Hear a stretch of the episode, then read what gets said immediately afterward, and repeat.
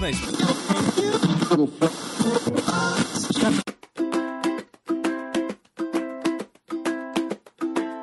Olá a todos, aqui é Paulo Vinícius, né, um dos membros da equipe do Perdidos na Estante e a equipe do seu podcast favorito está de férias, recarregando as baterias para a temporada de 2022. Mas o Perdidos na Estante não pode parar. Nós e alguns amigos preparamos uma série de indicações para vocês curtirem enquanto aguardam o nosso retorno. Aproveitem essas dicas, façam um bom descanso e nos ouvimos logo logo em fevereiro. Até lá!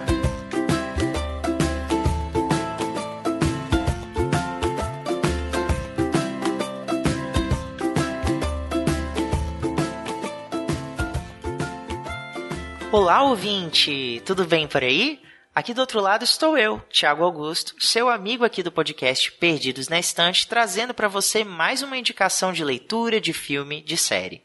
Você que acompanha o Perdidos já sabe que a gente está de férias, mas a gente não poderia perder a oportunidade de trazer para você, ouvinte, uma indicação bacana para aproveitar aí o verão, janeiro de 2022, época de recesso para alguns, e época também de se reabastecer com histórias positivas, good vibes, que deixam o coração quentinho. Por que não, né?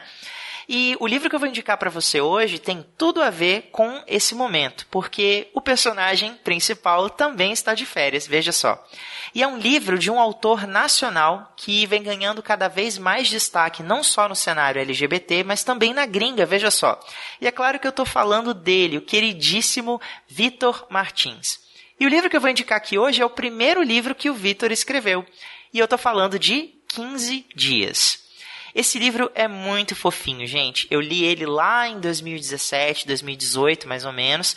Eu consegui um autógrafo do próprio Vitor durante a Bienal do Rio e além dele ser uma simpatia de pessoa, ele também escreve personagens que são muito empáticos, né? E esse livrinho não é diferente. Em 15 dias a gente vai conhecer o Felipe, né? Um garoto que está aí na época de férias escolares, né? Em junho julho mais ou menos, e ele está com todo o planejamento das férias já em dia. Colocar as séries e os filmes que estão em atraso, né? Regularizar aí a situação, é, fazer a leitura de um livro, de um quadrinho, aprender com aqueles tutoriais no YouTube, enfim, já deu para perceber que o Felipe é aquela pessoa mais assim introspectiva, mais caseira. Ele tem aí suas amizades, mas ele é uma pessoa um pouquinho mais reclusa. O problema é que logo de cara, a mãe do Felipe vai frustrar esse planejamento de férias quando ela traz a notícia de que o Caio, o vizinho do apartamento 57, vai vir passar 15 dias hospedado na casa do Felipe. Acontece que os pais do Caio vão viajar e ele não pode ficar sozinho, por isso a mãe do Felipe se ofereceu para cuidar do Caio. Só tem dois problemas nessa situação. O primeiro é que o Caio é o crush da vida do Felipe desde sempre. E como se isso já não fosse a premissa perfeita para uma história de amor e de confusão, por que não? Acontece também que o Felipe é uma pessoa extremamente insegura. Ele carrega muitas marcas, né, muitas inseguranças em relação à própria aparência. Ele é um garoto gordinho e ele fica muito inseguro né, em relação ao próprio corpo, em relação ao peso dele, principalmente quando ele está diante de outras pessoas em situações como, por exemplo, ir à piscina ou à praia situações em que ele tem que expor a aparência dele.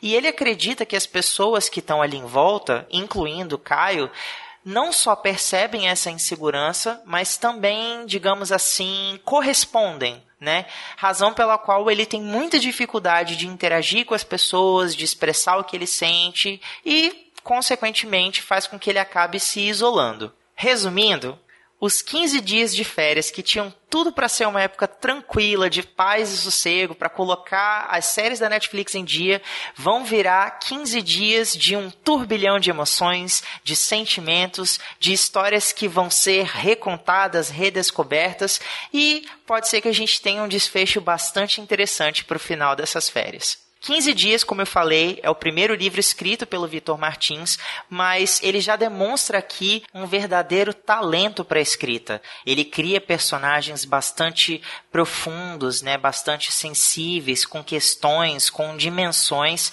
e personagens muito divertidos da gente acompanhar. A sensação que a gente tem lendo 15 Dias é que a gente está lendo histórias contadas por nossos amigos, né, pessoas com quem a gente convive ali no cotidiano. E ao mesmo tempo, ele também tem muita sensibilidade em abordar temas como preconceito, gordofobia, homofobia, a questão né, da insegurança familiar, como você traz à tona assuntos que te incomodam e ao mesmo tempo são necessários né, de serem ditos, de serem verbalizados. Eu recomendo 15 dias para todo mundo que quer ler uma história que deixa o coração quentinho, que te emociona, que te faz pensar e vai fazer você sair da leitura um pouquinho melhor, né? Que vai fazer com que você olhe para as pessoas ao seu redor de um jeito diferente.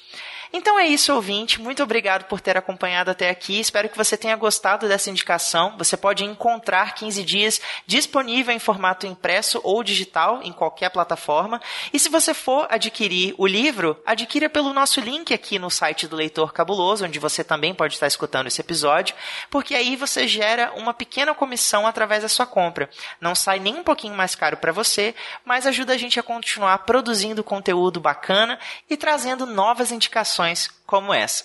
Então é isso. A gente se vê numa próxima oportunidade. Boas férias, boas leituras. Até a próxima.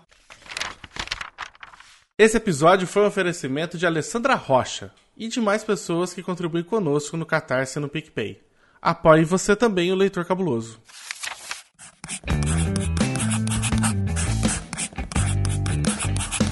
Esse podcast faz parte do site Leitor Cabuloso. Conheça nossos conteúdos em www.leitorcabuloso.com.br.